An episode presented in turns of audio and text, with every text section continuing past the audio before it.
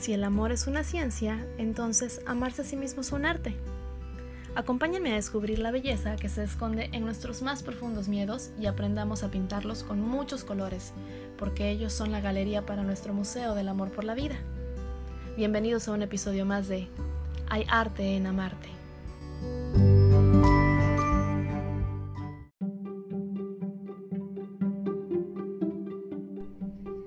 Hola, ¿cómo están?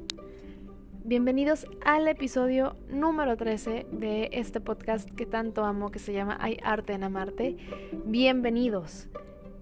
Sé que he estado bastante alejada de este podcast, situaciones de la vida que no puedo tener en mi control y que me obligaron a, desaparecer por un tiempo, pero me encuentro de regreso. Así que para quienes no me conocen y es la primera vez que me escuchan, me presento. Hola, soy Vani Zulbarán y me pueden encontrar en mis redes sociales Facebook e Instagram como Vani Zulbarán. También recuerden que este podcast lo pueden ver en YouTube como Hay Arte en Amarte. ¿Qué les quiero decir el día de hoy? Bueno, el tema que voy a tratar es vulnerabilidad. Y es que hace unas semanas publiqué en mis redes sociales una pregunta que me entusiasmaba mucho poder leer su respuesta. Era que me contestaran para ustedes qué es ser vulnerable y cómo se sienten cuando son vulnerables. Yo me di la tarea en lo que ustedes me respondían y les agradezco porque me dieron un montón de respuestas y voy a tratar de leer varias de ellas porque no pude eh, poner todas porque yo creo que de eso trataría el, episodio de hoy, en leer sus respuestas nada más, pero agarré varias que, que me gustaron mucho y que las quiero compartir. Sin embargo, yo me di a la tarea de buscar en internet este concepto, ¿sí? Lo busqué con la intención de tener un mejor entendimiento del concepto. Sin embargo, únicamente encontré palabras muy secas y frías que no me ayudan a profundizar mucho en su entendimiento, pero bueno, se las voy a compartir. El concepto que encontré es que la vulnerabilidad es la incapacidad de resistencia cuando se presenta un fenómeno amenazante o la incapacidad para reponerse después de que ha ocurrido un desastre. También encontré que es no ser invencible, no tener absoluto control de la situación, no estar en una posición de poder o al menos no tener, tener la posibilidad de que dicho poder se vea debilitado. O sea, ¿cómo? ¿Se dan cuenta a qué me refiero con que, o sea, sí se entiende, pero son palabras muy secas, muy frías, muy de diccionario. Sin embargo, bueno, pues preguntándoles en las redes sociales, me gustaron muchas de sus respuestas. Y, por ejemplo, eh, me dicen que la vulnerabilidad es aquel estado donde nuestras debilidades quedan expuestas y alguien tiene la posibilidad de hacernos daños por ahí. En otras palabras, nunca serás vulnerable cuando estás segura del control que tienes sobre ti mismo y sobre todo tu entorno. Mm, muy buena. Otra respuesta que me encantó. Grado de susceptibilidad que tiene cada persona frente a problemas, estrés, amenazas, del miedo, digo, perdón, del miedo, del medio en el cual se desenvuelve. También es parte de los procesos y de esa adaptación que experimentamos los seres humanos. Muy buena, pero estas dos anteriores están completas, sin embargo las siento también como que muy filosóficas, muy de diccionario.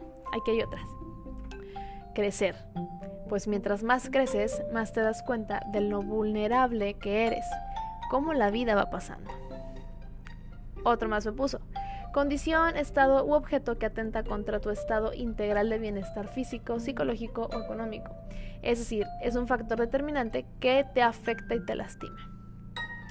Alguien más me puso que somos vulnerables a lo que creemos que no nos hará daño y a los sentimientos que ignoramos. Oh, y eso está como para, para Instagram. Está muy cool. Y la última. Todo y todos a lo que le tememos o nos intimida de alguna manera es vulnerabilidad. Bravo. Wow, realmente qué respuestas tan atinadas unas con otras. Pero se dan cuenta que todas tienen una conexión. Entiendo que percibimos el concepto de vulnerabilidad o de ser vulnerable con todo aquello sobre lo que no tenemos control, con todo aquello con lo que no tenemos el poder y esto pues nos da una sensación de debilidad, de tristeza, de impotencia, de inseguridad y de miedo. Ante esto, me atrevo a decir que vulnerabilidad pudiera ser un sinónimo de fragilidad, pero también de propensión, pues cuando decimos que alguien es vulnerable a X cosa que le suceda, estamos interpretándolo como que es propenso a que esa cosa le suceda. ¿Sí? ¿Cuántas interpretaciones le podemos dar a vulnerabilidad? Muchas. Y es una palabra que en la actualidad yo pienso que tendríamos que normalizarla y escucharla comúnmente. Pero ojo, no hay que apapacharla. ¿Y por qué hay que normalizarla? Porque en una época donde estamos machacando todo el tiempo que está bien no estar bien, sentirse vulnerable puede tener dos connotaciones completamente diferentes y espero que estén de acuerdo conmigo. El miedo o la confianza. Miedo porque es descubrir que lo que te hace vulnerable es a lo que le tienes miedo.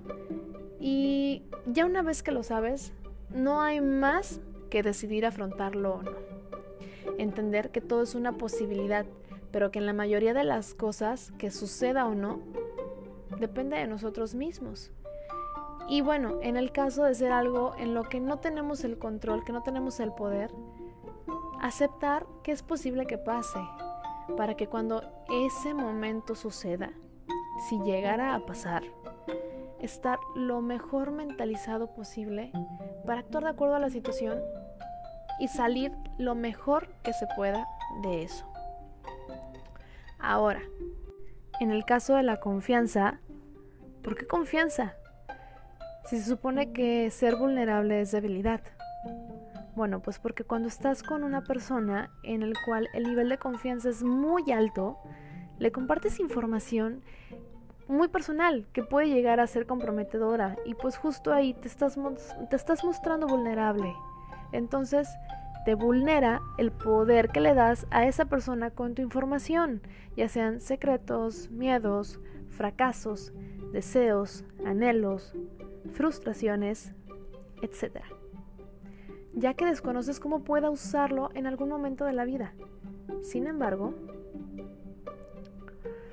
bueno, cuando se lo confieres, cuando le estás diciendo todo esto tan íntimo y tan personal que te vulnera, lo haces de buena fe y cero piensas que es una traición. Entonces, no todo tiene que ser malo con la vulnerabilidad. Por eso es que digo que vulnerabilidad tiene dos connotaciones. Pero ojo, esas connotaciones son subjetivas de cada uno. Cada quien decide si quieres que vulnerabilidad sea con una connotación negativa o positiva, si quieres que sea miedo o quieres que sea confianza. No estoy diciendo que para que tú puedas sentirte menos vulnerable o no veas la vulnerabilidad como un tema malo, tienes que ir por la vida contándole a todos y diciéndole a todos todo lo que a ti te vulnera, todos tus miedos, frustraciones, todo lo que mencioné hace ratito. No, para nada. Lo único que estoy diciendo es que aprendas a conocerte a ti mismo y creo que eso lo recalco mucho en cada episodio. Aprendamos a conocernos, a saber qué es lo que me da miedo, qué es lo que me hace sentir débil, porque vulnerabilidad yo no lo quiero ver como debilidad, lo quiero... Mm, ¿Cómo les puedo explicar? Quiero que vulnerabilidad lo tomemos como un un sinónimo de me conozco, de aceptación, eso es lo que yo soy, eso es lo que yo, lo que a mí me da miedo, y ya sé qué me puede y qué no me puede afectar. Así quiero que lo tomemos. Espero que les haya gustado este episodio. Si hay algo que no les haya gustado, si no están de acuerdo con lo que estoy diciendo, si quieren hacerme una pregunta, si me quieren hacer sugerencias sobre más temas, ya saben, acérquense a mis redes sociales, Vani Zulbarán en Facebook y en Instagram. Y que creen, les tengo una noticia muy buena, pero o sea, buenísima. Ya hay cuenta en Instagram de Ayarte en Amarte y eso me encanta, así que síganla por favor. Se las voy a dejar justamente aquí en la descripción de este de este episodio. Y bueno, quiero que sigamos siendo muchísimos más. Y pues nada, espero que les haya gustado. Recuerden que el siguiente episodio es más pequeño porque es solamente una reflexión. Y pues nada, les deseo un excelente día. Recuerden que venimos a ser felices. Hagamos caso omiso de todo el que te critique. Les mando un beso.